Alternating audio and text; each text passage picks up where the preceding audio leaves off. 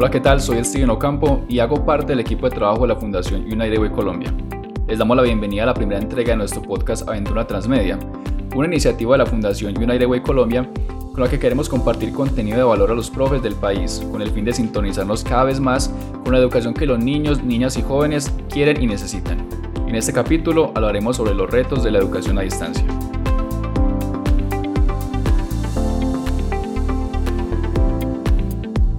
En la Fundación United Way Colombia somos conscientes de que las historias guardan un potencial enorme a la hora de aprender, porque son precisamente las historias y las experiencias de otros las que pueden ayudarnos a enfrentar o anticipar los retos que se nos presentan.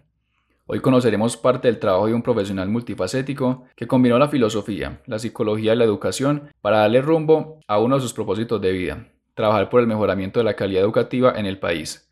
Ha pasado por varias empresas e instituciones, ha sido asesor del Centro de Innovación Educativa Zona Centro de la Universidad Nacional, director general de la Agencia para la Educación y docente de la especialización en Psicología Educativa y la maestría en Psicología de la Salud de la Universidad de La Sabana.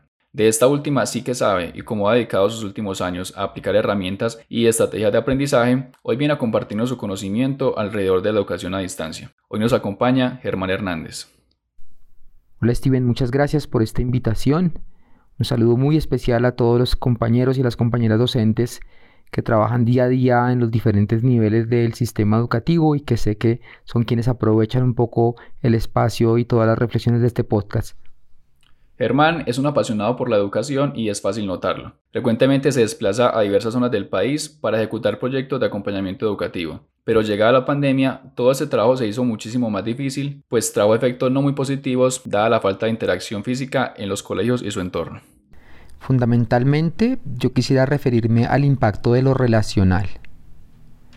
Tejer relaciones a distancia es una cosa que implica una subjetividad diferente, una forma de participar diferente del derecho educativo al no poder tejer relaciones cercanas, estrechas, de conocimiento, hay muchos, digamos, aprendizajes y sobre todo muchas dinámicas educativas que no se dan particularmente la que nos enseña la ciudadanía, la participación y la convivencia, la deliberación.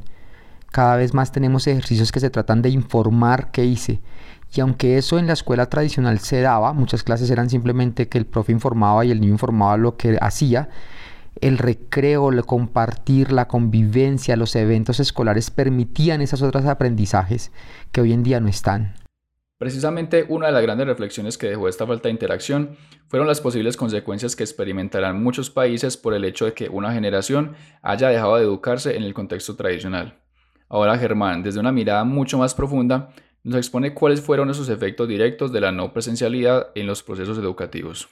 Lo presencial tiene que ver mucho con la forma como nos educamos frente a lo social. Es decir, la presencia de otros nos enseña a vivir en sociedad desde niveles que son más conscientes hasta niveles profundamente inconscientes, digamos, como el de la imitación. En la presencialidad, particularmente los niños aprenden a intercambiar emocionalmente no solamente porque, digamos, sus acciones confluyen, sino también porque ven los rostros de las personas, sus acciones, su cuerpo, su posición en el espacio. Por lo tanto, digamos que en la educación social y emocional hay un impacto profundo cuando no compartimos directamente con las personas y es que el lenguaje de lo emocional lo aprendemos mal. ¿sí? Lo aprendemos mal, particularmente porque la pantalla nos deja ocultarnos. La segunda cosa es que lo presencial nos deja formar la interacción física y esa interacción física también nos genera una visión de lo que es el espacio compartido y el espacio común. Y esa visión de lo común se aprende por el juego fundamentalmente, por el compartir lúdicamente y espontáneamente el espacio. Es el lenguaje emocional, según lo que nos cuenta Germán. Es el que nos permite desarrollar habilidades que no solo cuestionan lo educativo, también los aspectos de afectividad, relaciones interpersonales y de resolución de problemas. Sin embargo, más allá de sentarnos en el hecho de no poder volver a las aulas, Germán nos cuenta si es que quizás nos volvimos escépticos a lo que ofrece la virtualidad y el trabajo en casa. La respuesta a una pregunta como esta es por la evidencia de los resultados. Hemos visto que una opción de virtualizar el proceso de la educación básica pues genera inequidad porque no todos los niños tienen acceso a los mismos medios y eso de entrada los lesiona porque el aprendizaje de los diversos lenguajes a través de la virtualidad beneficia todavía más eh, solamente una de, de, las dimensiones de los niños que están, digamos, como en la abstracción y la formalidad, y eso es un reducto muy pequeño de lo que es la educación. Y fundamentalmente porque las relaciones que se tejen entre maestros, estudiantes y entre estudiantes y estudiantes cada vez más son más frágiles y más distantes, y en las relaciones radica el hecho educativo. Por eso seguimos reticentes, porque ahora estamos convencidos de lo que... O sea, ahora ya no pensamos en lo que podría pasar, ahora ya sabemos cómo pasa. Y ese conocimiento nos lleva entonces a otra orilla de la reflexión para centrarnos en las alternativas disponibles. Como ya hemos escuchado, Germán es un convencido de que no surge acompañar a los niños, niñas y jóvenes desde un trabajo mucho más cercano que evidentemente la virtualidad no posibilita. Pero teniendo en cuenta la circunstancia que atravesamos actualmente, ¿qué estrategias se pueden utilizar para mitigar la brecha digital? pues yo creo que los maestros se han jugado mucho a tener, digamos, material para sus estudiantes y esto ha generado pues mucho más desgaste en el docente preparando materiales que en general nadie revisa con mucha profundidad aparte pues propio docente, pues son materiales que no se deliberan, que no se preparan más allá de la urgencia y en muchas ocasiones son materiales que parten de buenas experiencias y en muchas no. En muchos son materiales que simplemente responden a la urgencia del profe para poder atender como diferentes necesidades.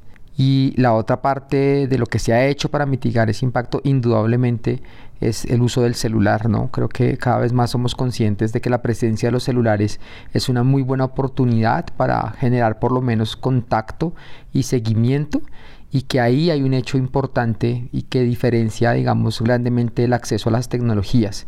Eh, por ahí, digamos, las redes, los WhatsApp, los eh, elementos que permiten generar al menos un sentido de lo colectivo, creo que han sido una respuesta para conectar a algunos estudiantes y sobre todo para darse cuenta de quienes están menos bien conectados.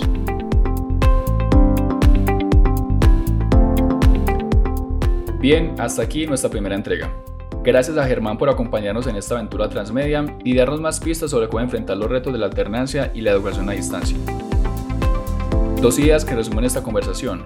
La no presencialidad en la educación de los niños y jóvenes en los colegios está afectando su capacidad de relacionarse y aprender habilidades sociales claves para su crecimiento. Y la segunda es que continuamos siendo muy escépticos a lo que la virtualidad o el trabajo en casa puede ofrecer, pues como bien dijo Germán, en las relaciones radica el hecho educativo. Fue un placer acompañarlos en medio de su trabajo, de un merecido descanso o una buena sesión de ejercicio. Un abrazo a quienes nos escuchan y les invitamos a estar atentos a la continuación de este relato en el primer capítulo de nuestra serie web, en los grupos de Facebook y en nuestro canal de YouTube United Way Colombia. No olviden que hoy más que nunca la tarea es de todos. Hasta una próxima oportunidad.